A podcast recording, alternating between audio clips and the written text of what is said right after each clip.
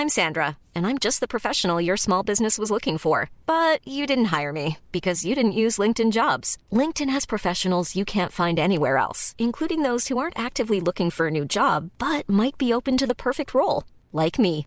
In a given month, over 70% of LinkedIn users don't visit other leading job sites. So if you're not looking on LinkedIn, you'll miss out on great candidates like Sandra. Start hiring professionals like a professional. Post your free job on linkedin.com/people today.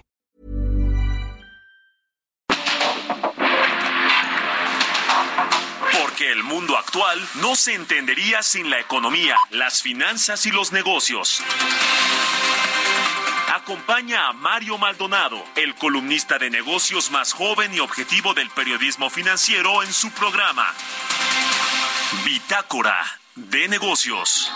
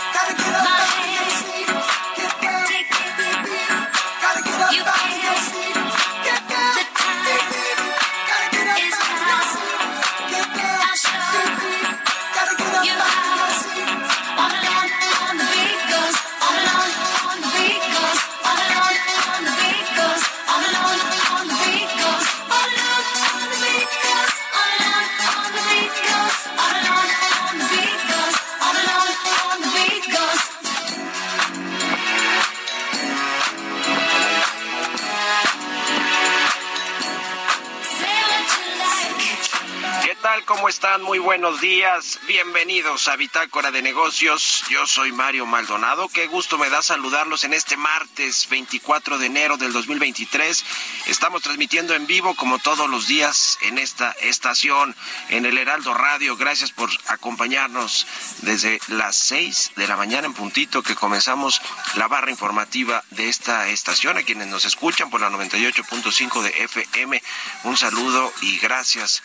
Y gracias por madrugar con nosotros. Y en el resto del país también nos escuchamos a través de las estaciones hermanas del Heraldo Radio y nos escuchamos en el sur de los Estados Unidos, en cualquier plataforma de radio por internet y por supuesto en el podcast.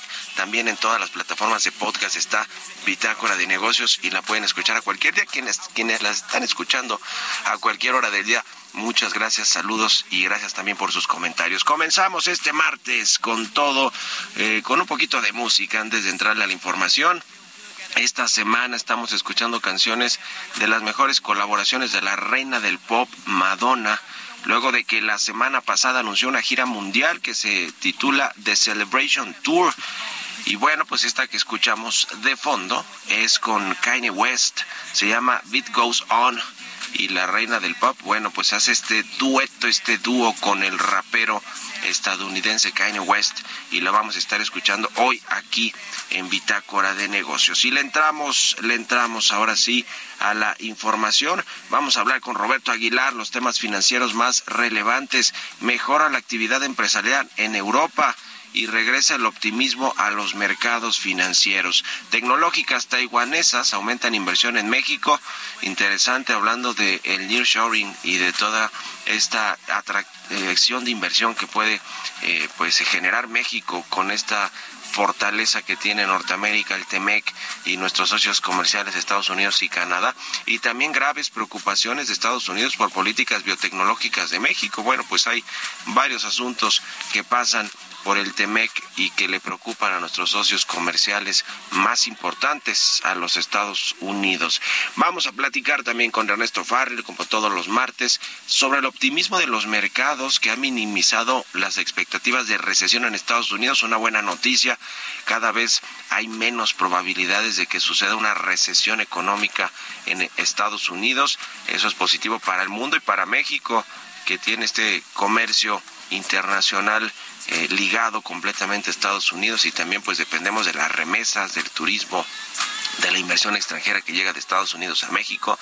Y si no hay recesión, pues a México le beneficia porque entonces tampoco habrá recesión en México, aunque sí un bajo crecimiento económico. Le vamos a entrar a ese tema con Ernesto O'Farrill. Vamos a platicar también con Iván Pliego, presidente de la Comisión Nacional del Sistema de Ahorro para el Retiro, la CONSAR sobre pues eh, esta volatilidad en los mercados que le ha pegado a las afores. Reportaron minusvalías históricas en el 2022. Le vamos a entrar a ese tema y también a lo que pues viene ya con este nuevo régimen, esta reforma que se hizo al sistema de administración, eh, al, sistema de administración de las afores, pues, o al sistema de pensiones, eh, que hace eh, que los patrones estén pagando más dinero a los trabajadores en sus cuentas individuales, aportando más cantidad de dinero. Así que, eh, pues vamos a entrarle a estos eh, temas que tienen que ver con las afores, porque vaya que nos preguntan mucho sobre el tema de las minusvalías, cuando la gente ve, pues el el estado de cuenta de su aforo y ve que perdió en el 2022, pues hay preocupaciones, pero como siempre lo decimos y ya se lo comentará Iván Pliego, el presidente de CONSAR, pues no es momento para retirar o, eh, dinero para cambiarse de Afores, sino esperar a que resurja el mercado y a que las inversiones de eh, las Afores pues aumenten y entonces también haya plusvalías en lugar de minusvalías, es decir, ganancias en lugar de pérdidas. Vamos a entrarle a esos temas, vamos a hablar también con Carlos Hurtado, director del Centro de Estudios Económicos del Sector Privado, sobre las remesas y sobre la economía en general, la perspectiva para México que ya platicábamos ayer, eh, los analistas que consulta City Banamex, pues ven el crecimiento de México por debajo del 1% para este 2023, 0.9%. Hay complicaciones todavía en temas de inflación, de eh, van a seguir aumentando las tasas de interés y entonces eh, pues esto está desacelerando todavía más el crecimiento. Le decía que estos fantasmas de recesión pueden estar ya disipándose, no en su totalidad, pero sí en un buen porcentaje. Eh, sin embargo, también la economía de Estados Unidos va a sufrir este 2023 y le vamos a entrar a ese tema. ¿Qué pasa también con las empresas fintech? ¿Qué pasa con las aerolíneas y este asunto de mover la carga? Eh, a el, eh, aeropuerto de Santa Lucía, al Felipe Ángeles del aeropuerto de la Ciudad de México. Eh, querían que fueran un año y el gobierno les dice no, un plazo de 90 días. Le vamos a entrar a todos estos temas hoy aquí en Bitácora de Negocios, así que quédense con nosotros en este martes 24 de enero. Vámonos al resumen de las noticias más importantes para comenzar este día con Jesús Espinosa.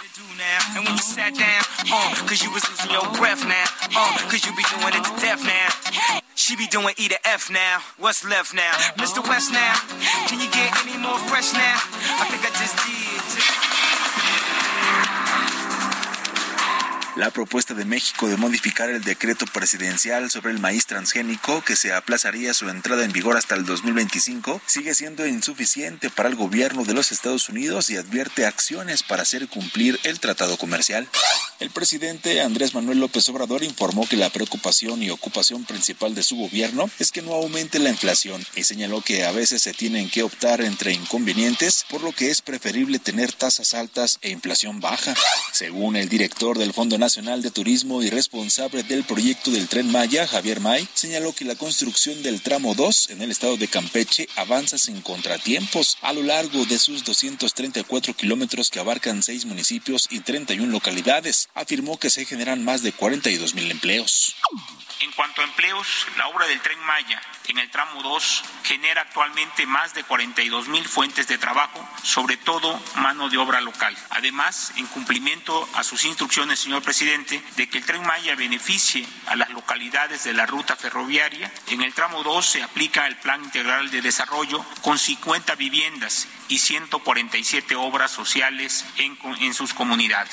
Raquel Buenrostro, secretaria de Economía, se reunió con representantes de empresas energéticas de Canadá para revisar los acuerdos que según el presidente Andrés Manuel López Obrador fueron positivos. Pactaron volver a juntarse a finales de febrero.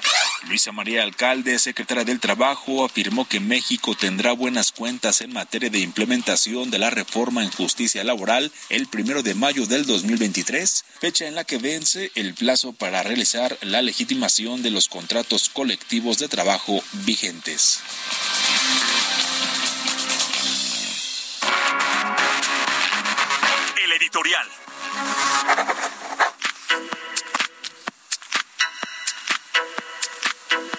Pues ya le decía que eh, la, el gobierno de México, que por cierto esta semana, eh, hablando de la Secretaría de, de Infraestructura, Comunicaciones y Transportes, esta semana el secretario Jorge Nuño se reúne en Washington con el titular de la Agencia Federal de Aviación de los Estados Unidos, con Billy Nolan, para hablar pues de esta categoría 1 de seguridad aérea que México perdió en marzo, en marzo del 2021, ya tiene, va a cumplir dos años eh, que las aerolíneas mexicanas no pueden abrir nuevas rutas a Estados Unidos, ni frecuencias, ni vuelos, porque no tiene eh, México la categoría de seguridad para poder hacerlo, pero las aerolíneas estadounidenses sí pueden hacerlo y le han ido quitando ese mercado binacional poco a poco a las aerolíneas mexicanas. Ya veremos qué sucede allá. Ya ve que además el embajador de Estados Unidos en México anunció que se abrió una oficina de la FAA, de esta agencia de Estados Unidos en México, pues para tratar de solventar todos los problemas que hay en México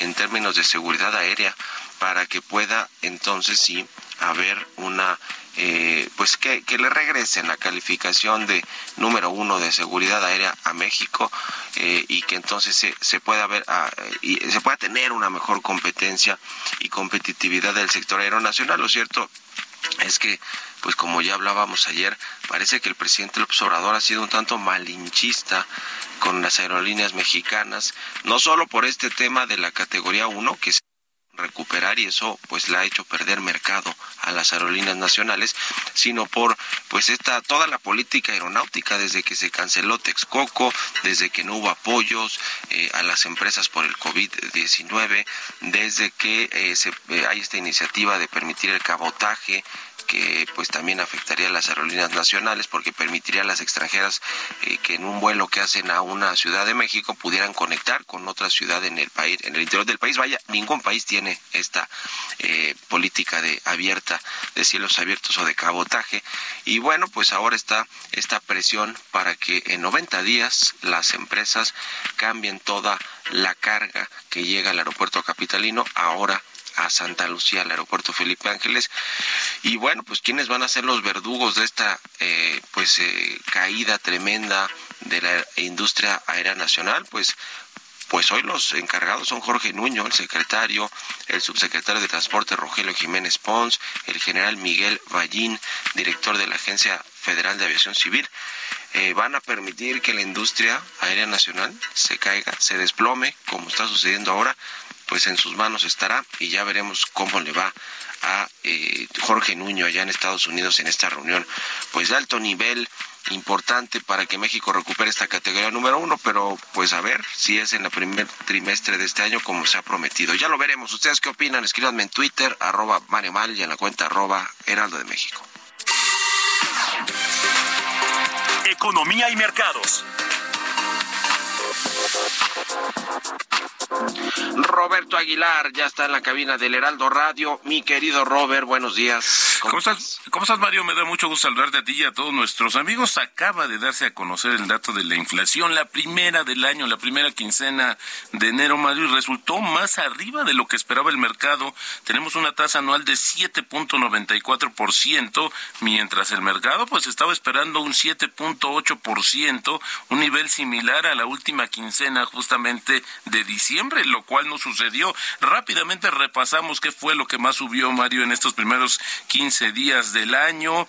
Fíjate que subió las loncherías, fondas, torterías y taquerías, la gasolina de bajo octanaje, los cigarros, los refrescos envasados, también la vivienda propia, electricidad, restaurantes, el derecho al suministro de agua y el tomate verde. Pues esto fue justamente con la actualización de precios y tarifas y también con el incremento del IEPS aquí reflejado. Así es que bueno, pues las presiones inflacionarias en México pues simplemente no, no ceden todavía. También te comento que el euro se mantenía en máximos de nueve meses frente al dólar y las acciones mundiales alcanzaban máximos de varios meses después de que unos datos razonables sobre la actividad empresarial europea y una serie de resultados corporativos mantuvieron el al alza el apetito por el riesgo. La mayoría de los mercados asiáticos permanecían cerrados por segundo día consecutivo motivo justamente del año nuevo lunar, pero el Nikkei japonés cerró en máximos de más de un mes recuperando todas sus pérdidas desde el sorprendente ajuste de la política monetaria del Banco de Japón, que justamente fue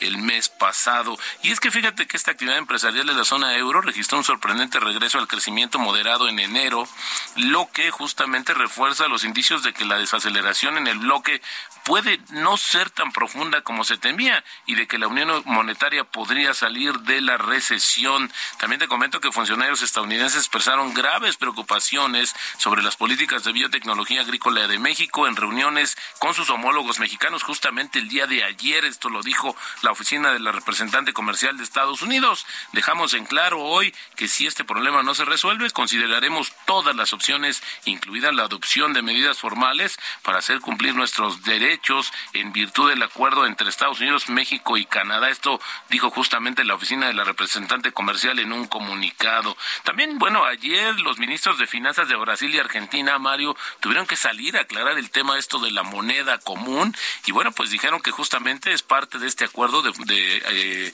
pues estrechar más las relaciones comerciales, pero sí dijeron que no tiene todavía nombre ni fecha límite y no buscaría la unificación monetaria como el euro, que esto más bien se convertiría en una especie de referencia para el intercambio comercial justamente ante la ausencia de dólares en la economía argentina. También te comento que Foxconn y otros proveedores tecnológicos taiwaneses están aumentando su capacidad de producción en México para satisfacer la creciente demanda de vehículos eléctricos y servidores que se van a fabricar en Norteamérica. Esto lo informó justamente hoy el diario este diario tan influyente en Japón que es el Nikkei. México es uno de los lugares claves para las inversiones estratégicas de Foxconn este año, según el informe. Y bueno, pues esto es interesante porque México se perfila así para ser un centro de desarrollo para los vehículos eléctricos. El tipo de cambio cotizando en 18.85, más temprano marcó un 18.80 y con esto tenemos una ganancia superior al 3%. Buenísimo, mi querido Robert, muchas gracias y nos vemos al ratito en la televisión. Gracias, Mario, muy buenos días. Roberto Aguilar, síganlo en Twitter, Roberto AH, son las seis con veinte minutos, vamos a otra cosa. Radar económico.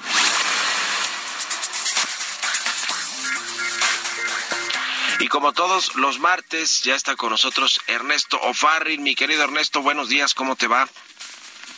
¿Qué tal, Mario? Muy buenos días a todos. Gusto saludarte. Vamos a hablar sobre pues la perspectiva económica, va a haber recesión o no, pero primero un una análisis de qué te pareció este dato de la inflación de la primera quincena de enero, ya nos decía Roberto Aguilar, pues eh, arribita de lo que esperaba el mercado, ¿no? Un poquito, ¿cómo ves este 7.3 se fue, no? Sí, sí se esperaba, digamos, la inflación más baja de los últimos años. Eh, sí, sí, sí está consistentemente baja, pero sí está por arriba de lo que estaba asumiendo el consenso de los analistas, lo cual pues nos lleva a confirmar que probablemente el Banco de México en su reunión de principios de febrero pues, va a tener que incrementar su tasa de interés al mismo ritmo que la Reserva Federal, aunque hoy ahora ya se tiene una nueva composición en la Junta de Gobierno, ¿no? al integrarse eh, un, un, nuevo miembro, pero eh, pues no, me queda otro banco que seguir subiendo. ¿no? Eh, buena, buena señal. 94 fue el dato, perdón, me equivoqué, me equivoqué. Sí, sí, Pero punto 94. ahora, eh, el asunto, ¿cómo viene todo este tema, eh, Ernesto, de la recesión económica en Estados Unidos, que ya hay pues menos eh, probabilidades, por lo menos eso es lo que ven los, los analistas, los economistas, los, los bancos de inversión? ¿Qué, ¿Qué nos dice sobre qué va a pasar con la economía en Estados Unidos? La verdad es que están bastante revueltitas las expectativas. Por un lado, los analistas económicos, en una encuesta que se hace entre todos, eh, analistas internacionales, se determina ahí que la probabilidad que se está dando por parte de los analistas a una recesión es del 60%. La última vez que se hizo este ejercicio era 50%, entonces se incrementó ahí la probabilidad. Sin embargo, con la recuperación que ha habido en los mercados, que va del año, mercados accionarios, de bonos, divisas, hasta criptomonedas han subido, materias primas, eh, pues un análisis de un modelo que tiene JP Morgan dice que la probabilidad ha bajado de un 98% que estaba en octubre a solo una probabilidad de 73%. Y bueno, eso es porque los mercados se han recuperado. ¿no?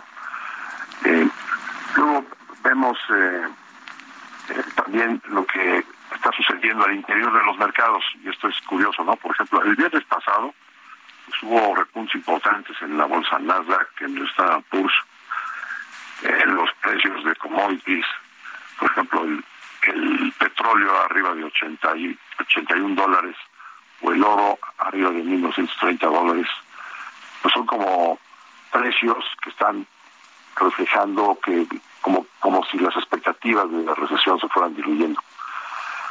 Eh, sin embargo, por ejemplo, la curva de rendimiento de los bonos del Tesoro, si ponemos distintos plazos y qué rendimientos dan los bonos del Tesoro, desde tres meses hasta 30 años, pues la cu- curva de rendimiento sigue invertida, es decir, se paga más a corto plazo que a largo plazo.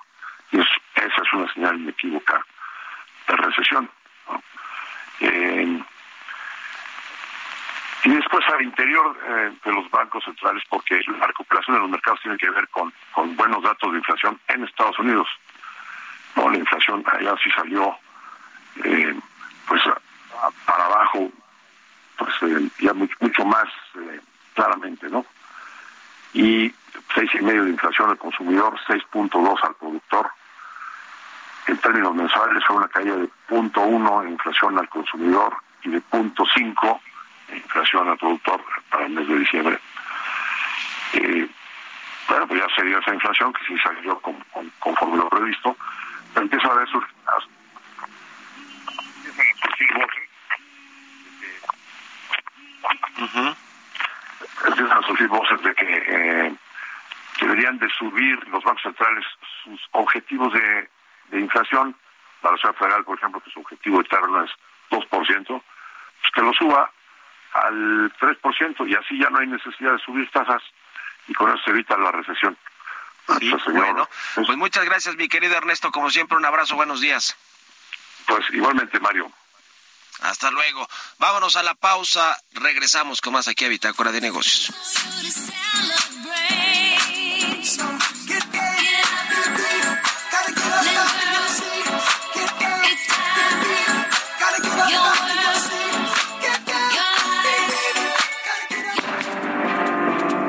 Momento continuamos con la información más relevante del mundo financiero en Bitácora de Negocios con Mario Maldonado. Regresamos.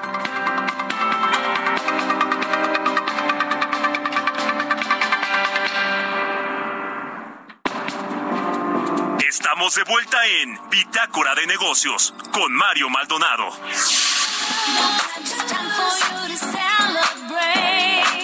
On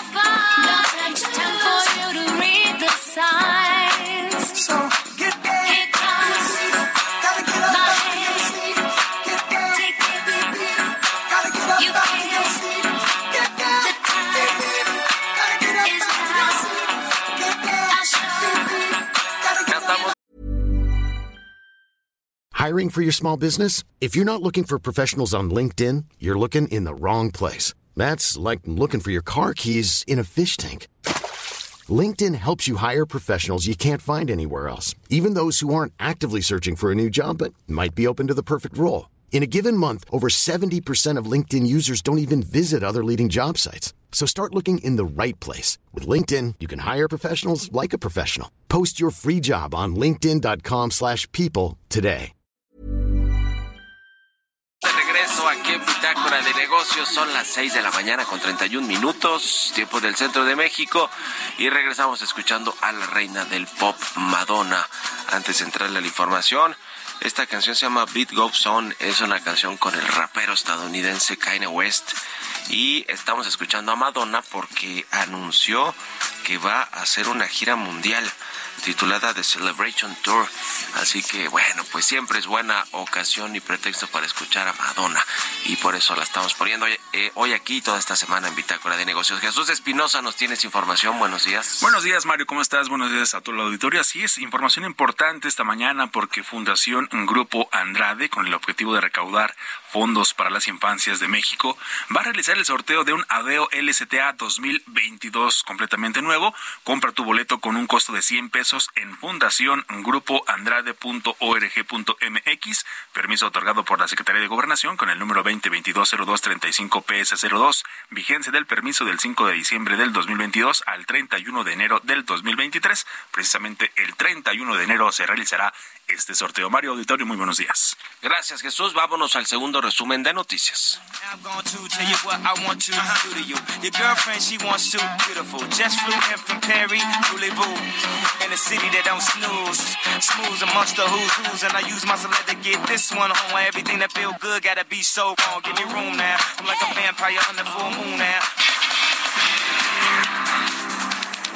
Aerolíneas de carga estiman que van a incrementar 16% sus costos de operación al trasladarse del Aeropuerto Internacional de la Ciudad de México al Aeropuerto Internacional Felipe Ángeles.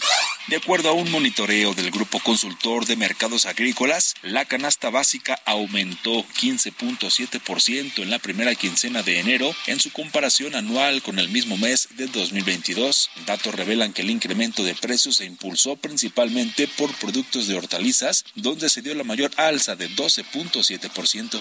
El Servicio de Administración Tributaria aseguró que no hay más rezago de citas y que es un problema de percepción, pues actualmente con el semáforo de atención dijo que 76% de las oficinas en el país están en verde, con lo cual se puede tener atención inmediata en el portal.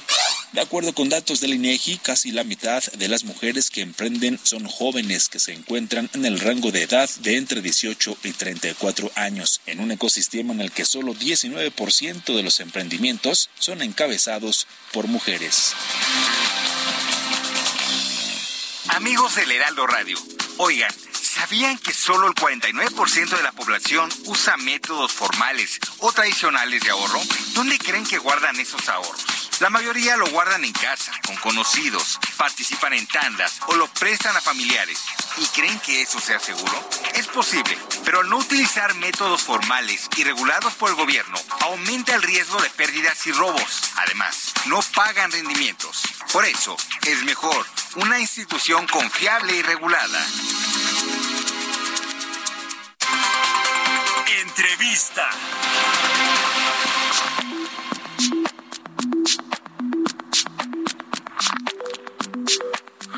Y bien, ya le decía, vamos a platicar con el doctor Iván Pliego. Él es el presidente de la Comisión Nacional del Sistema de Ahorro para el Retiro, la CONSARA, que me da gusto saludar. ¿Cómo estás, Iván? Muy buenos días.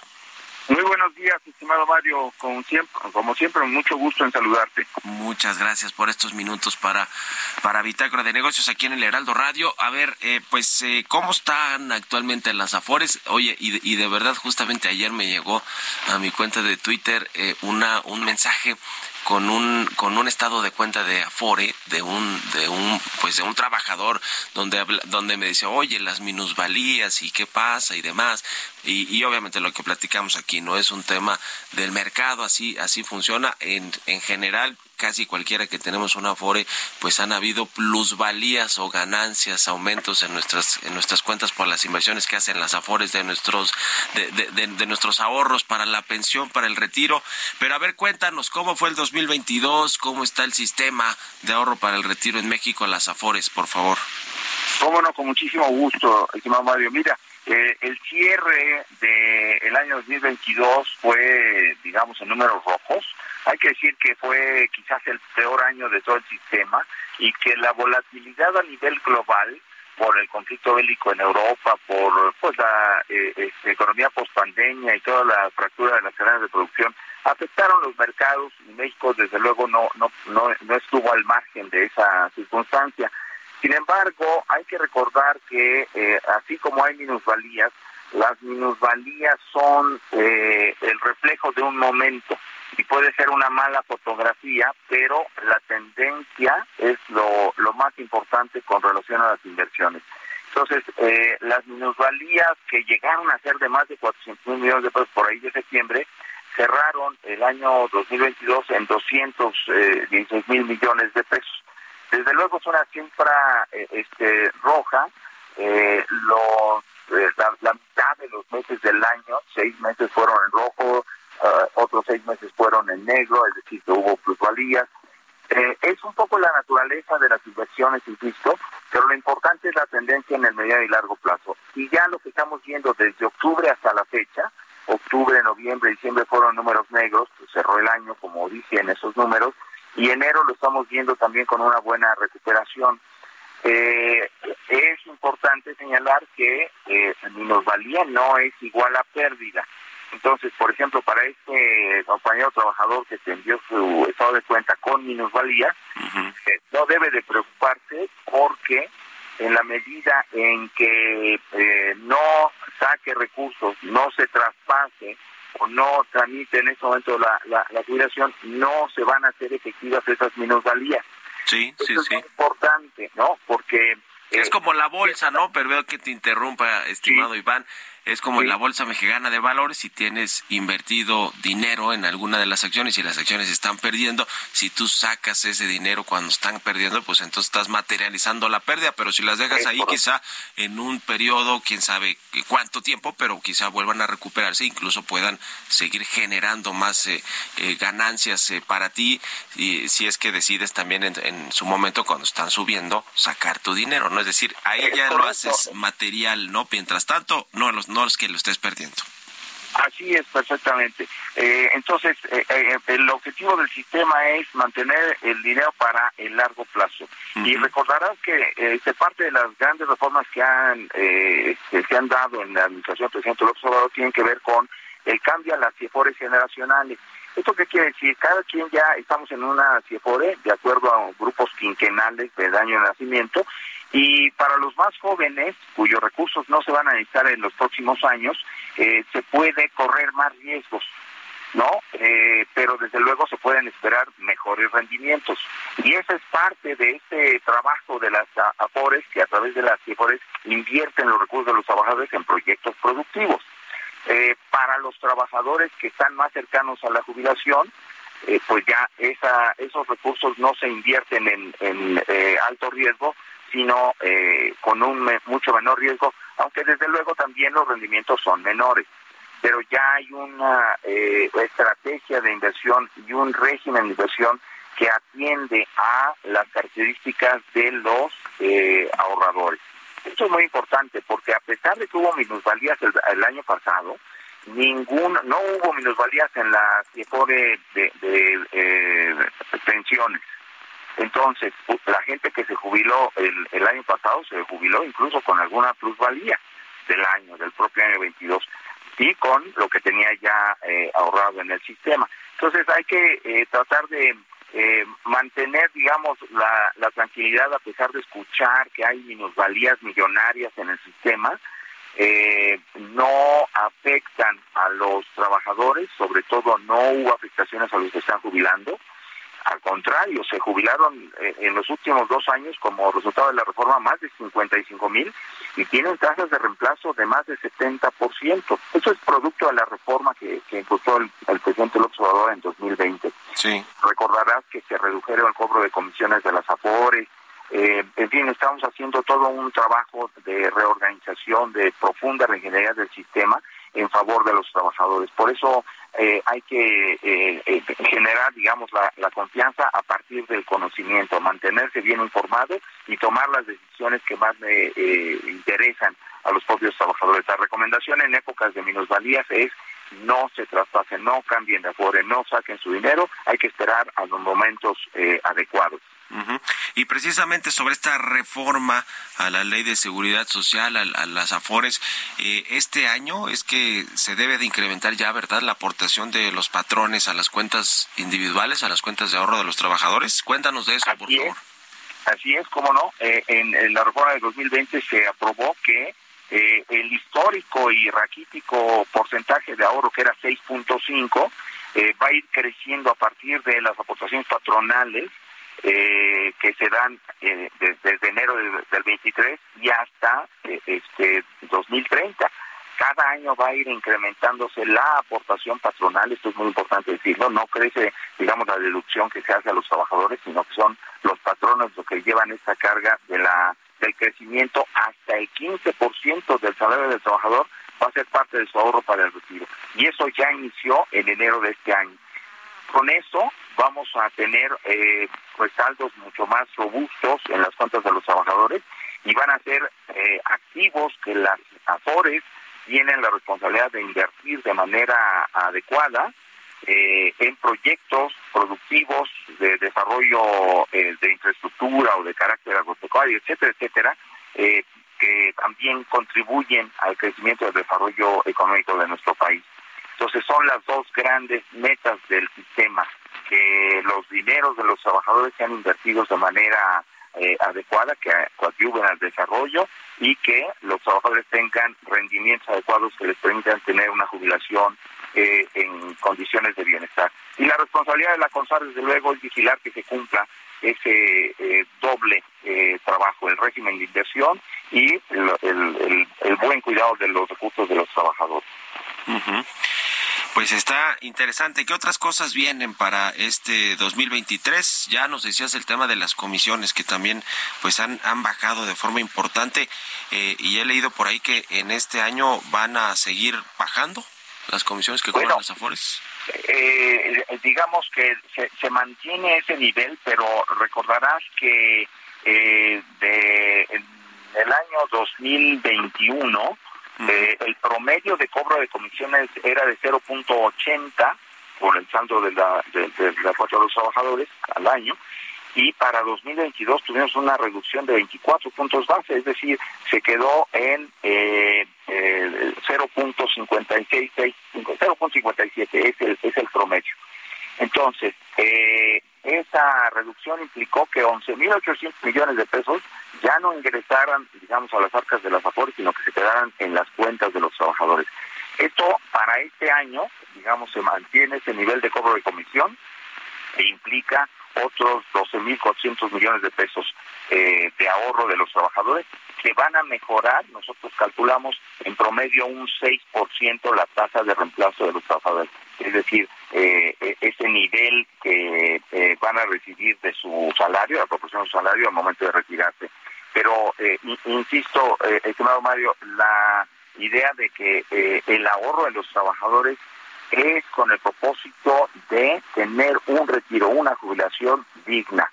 Y, y, esto se tiene que ir construyendo poco a poco. Por eso el llamado para todos, eh, este, los eh, radioescuchas, para que se acerquen al sistema, para que eh, revisen eh, cómo está, qué afore tiene su eh, cuenta de ahorro para el retiro y si pueden hacer alguna aportación de ahorro voluntario o si quieren hacer el registro de hijos menores para iniciarlos en esta en la formación del hábito del ahorro.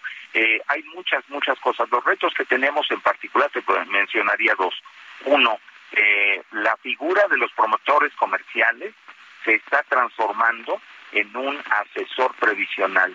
estamos profesionalizando a toda esta fuerza que es la que da la cara a los trabajadores para que acompañe, oriente, informe de manera veraz eh, sobre la naturaleza y lo que pueden hacer los trabajadores por su cuenta de ahorro para el retiro.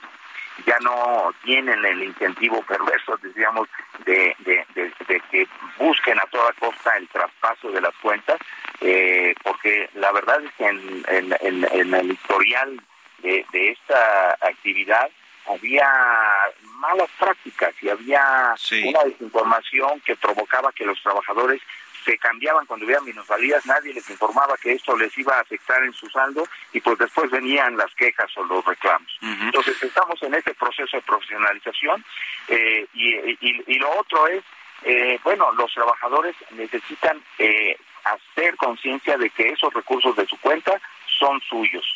Y ellos son los que deben de tomar las decisiones sobre eh, este, en dónde están y eh, si pueden hacer alguna disposición, si lo necesitan, si pueden hacer alguna aportación voluntaria, etcétera, etcétera. Ujú. Y pues sí, aportaciones voluntarias y, y si se tomó este dinero como asunto del desempleo, pues ahora eh, hay que hay que reponerlo porque está ahí en juego nuestra nuestra pensión, nuestro retiro. Gracias eh, Iván como siempre por estos minutos y estamos en contacto si nos permites. Buenos Claro que días. sí. Muchísimas gracias, Mario. Un saludo a ti y a tu amable auditorio. Igualmente, es el doctor Iván Pliego, presidente de la Comisión Nacional del Sistema de Ahorro para el Retiro, la CONSAR. 6 con 47, vamos a otra cosa. Historias empresariales. La Comisión Nacional Bancaria y de Valores ha autorizado 47 instituciones fintech, de estas empresas fintech, del 2017 al 2021 el uso de la red mundial y la tecnología móvil para hacer operaciones bancarias aumentó de, die- de 13% a 24.5%. Así que están con todo las fintech y en la Comisión Bancaria que tiene también sus temas ahí de quienes están monopolizando todo este asunto y de pues la corrupción que existe también aquí hemos hablado mucho de lo que de lo que pasa en la Comisión Bancaria, de lo que pasaba en los sexenios anteriores y de lo que sigue pasando en este sexenio. Pero bueno, de, de, de las fintech y de las autorizaciones nos cuenta Giovanna Torres. La Comisión Nacional Bancaria y de Valores lleva autorizadas 47 instituciones de tecnología financiera bajo la ley conocida como FinTech. Luego de que iniciado el año, seguiría con las aprobaciones de operaciones de esta nueva figura. Así, Mosper México, institución de fondos de pagos electrónico, y Monific, Instituto de Financiamiento Colectivo, se convirtieron en las primeras dos FinTech autorizadas en 2023 bajo la ley para regular las instituciones de tecnología financiera.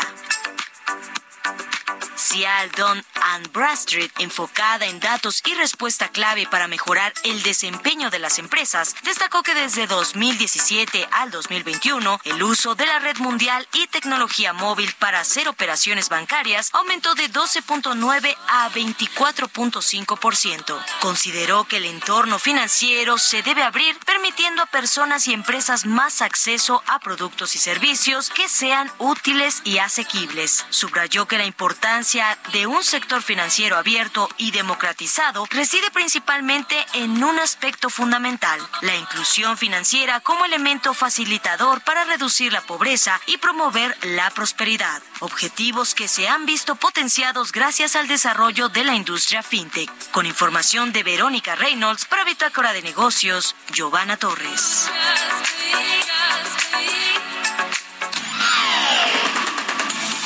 Mario Maldonado en Bitácora de Negocios.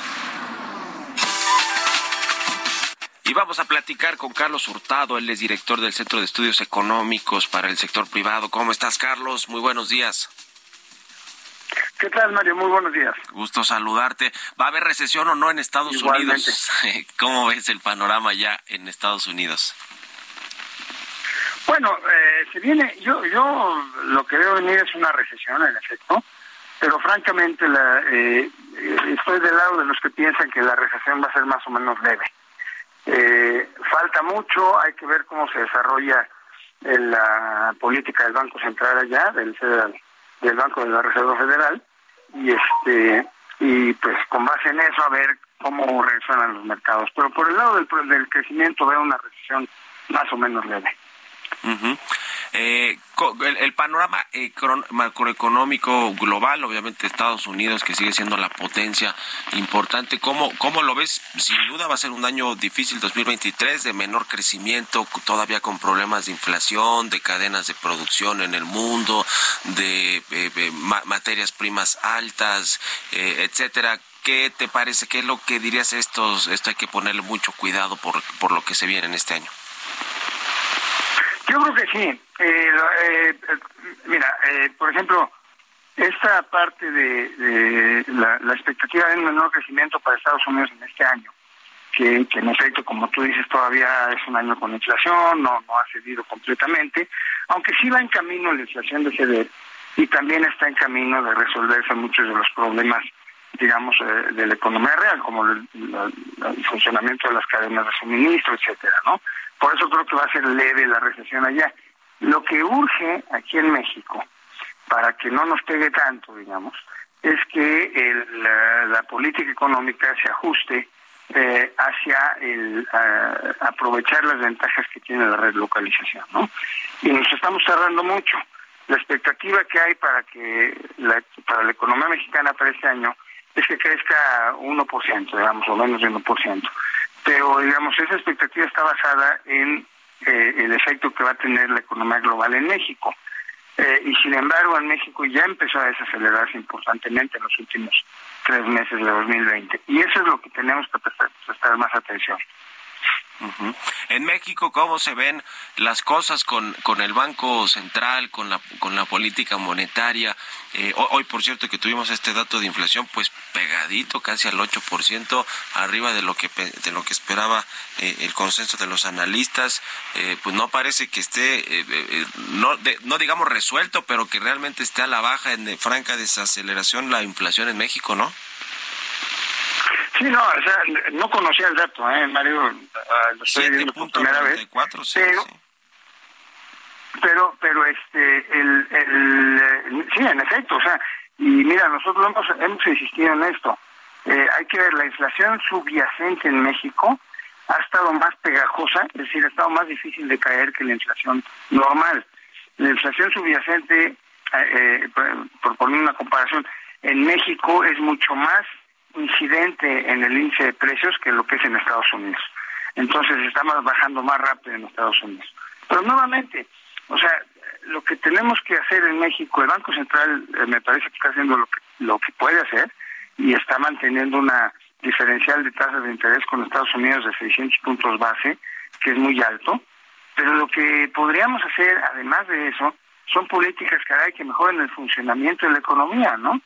Eh, que, que aumenten la seguridad pública, reduzcan la extorsión, que hubiera más inversión productiva, no nada más inversión en los programas gubernamentales eh, grandiosos que, que nadie sabe si van a ser benéficos para el país, ¿no? O sea, sí necesitamos un vuelco en la política económica si queremos salir más rápido de esto.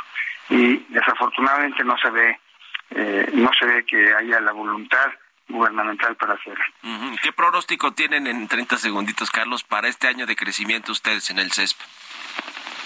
0.9%. Estamos prácticamente como todos. Sí, sí, sí, bueno, abajo del 1%, pues es un crecimiento muy pobre, muy muy raquítico para lo que requiere México y, y, y como decías, pues por, con las oportunidades que hay hoy eh, de atracción de inversiones que salen de Asia y de otros países. En fin, en fin, bueno, pues estaremos en contacto como siempre, estimado Carlos, te mando un abrazo y muy buenos días. Muy bien, Mario. Un, un saludo a la audiencia y un abrazo y feliz año. ¿eh? Buen Todavía inicio no de año, todavía se vale. Gracias, es Carlos Hurtado, el director del Centro de Estudios Económicos del Sector Privado. Con esto nos despedimos, gracias a todos ustedes por habernos acompañado este martes aquí en Bitácora de Negocios. Se quedan en estas frecuencias del Heraldo Radio con Sergio Sarmiento y Lupita Juárez. Nosotros nos vamos a la televisión, al canal 8 de la televisión abierta, las noticias de la mañana, y nos escuchamos aquí mañana tempranito a las 6. Muy buenos días.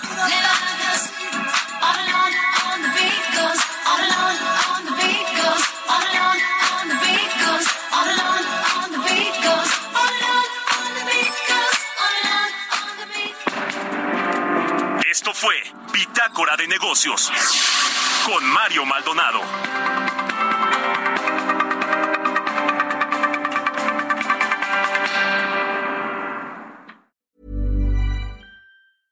Even when we're on a budget, we still deserve nice things. Quince is a place to scoop up stunning high-end goods for 50 to 80% less than similar brands. They have buttery soft cashmere sweaters starting at $50, luxurious Italian leather bags, and so much more. Plus, Quince only works with factories that use safe, ethical, and responsible manufacturing. Get the high-end goods you'll love without the high price tag with Quince. Go to quince.com slash style for free shipping and 365-day returns.